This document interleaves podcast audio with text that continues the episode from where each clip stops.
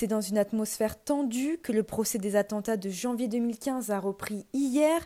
Pendant toute la matinée, les robes noires des avocats se sont succédés à la barre concernant la visioconférence du principal accusé malade Aliriza Polat.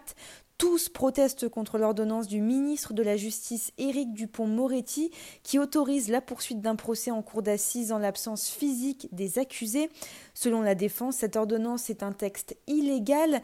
Des critiques relayées par les avocats de la partie civile qui ont dénoncé une ordonnance dont la constitutionnalité porte à discussion.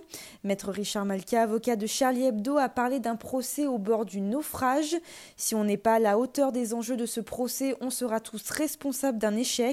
On vous demande d'être les premiers magistrats de France à juger un accusé aux assises en dehors de sa présence. Ce sont nos noms à tous qui seront liés à cette décision, a-t-il déclaré à la barre.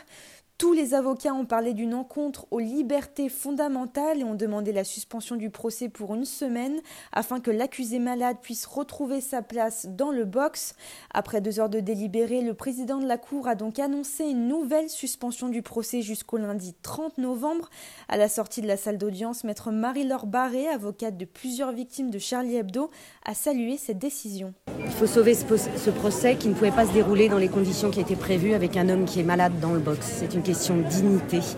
Et à défaut d'avoir un jugement digne et juste, rien n'apaisera les parties civiles.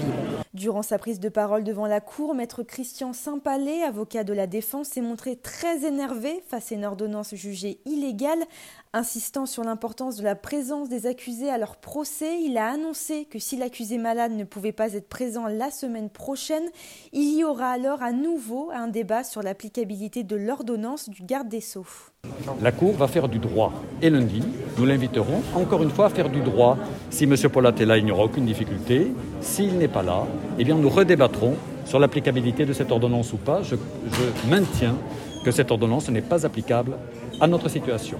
Le Conseil d'État a donc été saisi hier en urgence et examinera cet après-midi le recours contre cette ordonnance qui a également été critiquée par plusieurs syndicats de magistrats.